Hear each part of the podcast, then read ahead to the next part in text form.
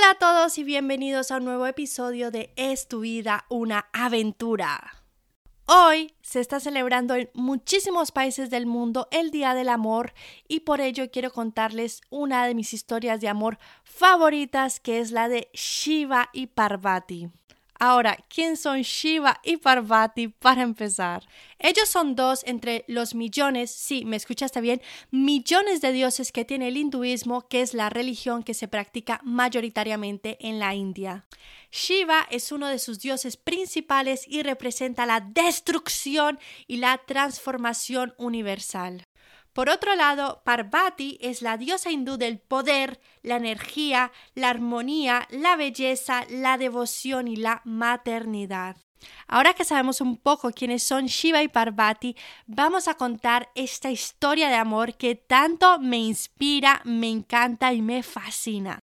Hace miles y miles de años, Shiva estaba casado con su primer mujer que se llamaba Sati. Sin embargo, Sati muere y Shiva entra en un momento de dolor, aflicción y duelo enorme por lo que decide sentarse en meditación por miles de años, descuidando de esta forma todas sus obligaciones ya que no se encontraba transformando ni destruyendo absolutamente nada. Y Brahma, que es el dios de la creación, observa de que la naturaleza está perdiendo un poco su encanto y que de alguna manera el mundo ya no es igual. Sin Shiva, que recordemos que en ese momento se encuentra en un estado de meditación profunda, sin él no hay creatividad, no hay imaginación, no hay destrucción, etc. Y Brahma está realmente enfadado porque no sabe cómo el mundo va a poder continuar sin estas cualidades. Así que decidieron de Shakti, que es la gran fuerza divina y que representa la energía femenina que existe en todo y en todos nosotros. Tenemos entonces ahora a Brahma hablando con Shakti acerca de cómo pueden traer a Shiva de vuelta al mundo. Y Shakti le dice, voy a volver a nacer en el cuerpo de una mujer humana y de esta forma voy a traer a Shiva de vuelta. No te preocupes, déjale el trabajo a las mujeres que nosotras sabemos lo que hacemos. Así que Shakti reencarna en Parvati.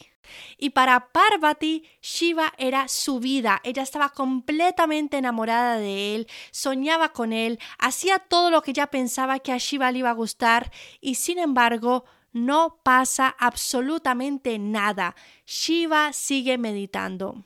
Así que ella sigue intentando descubrir qué más puede hacer para impresionarlo, se le aparece en su casa, le lleva flores, hace esto o aquello, pero Shiva sigue en su estado de meditación.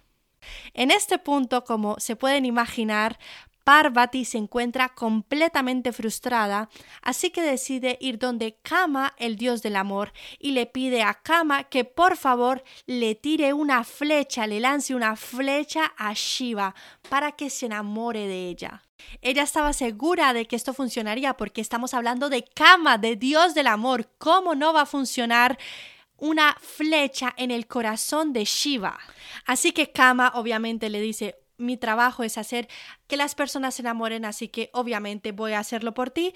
Y le lanza una flecha al corazón de Shiva. ¿Y qué sucede? Shiva se despierta de su meditación y comienza a sentir esta pasión por todo su cuerpo. Pero a la vez se siente súper enfadado porque él no quiere sentir esta pasión, él solo quiere meditar. Así que hace y de su tercer ojo salen llamas. ¿Y qué sucede?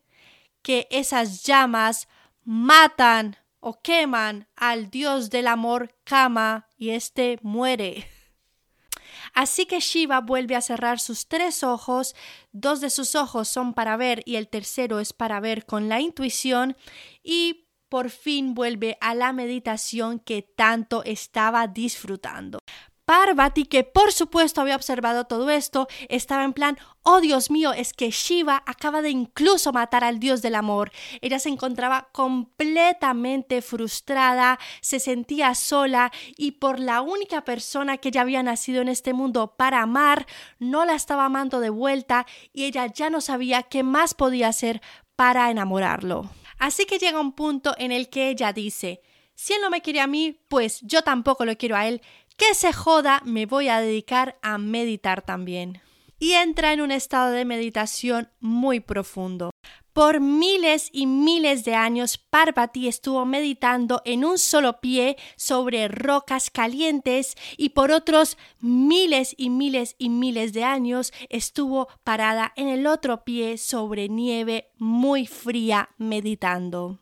A pesar de las temperaturas extremas de calor y frío a las que estaba expuesta Parvati, ella siguió intacta, centrada en sí misma y meditando creando tanto calor interno y un fuego interno tan poderoso que finalmente despertó a Shiva de su meditación más profunda.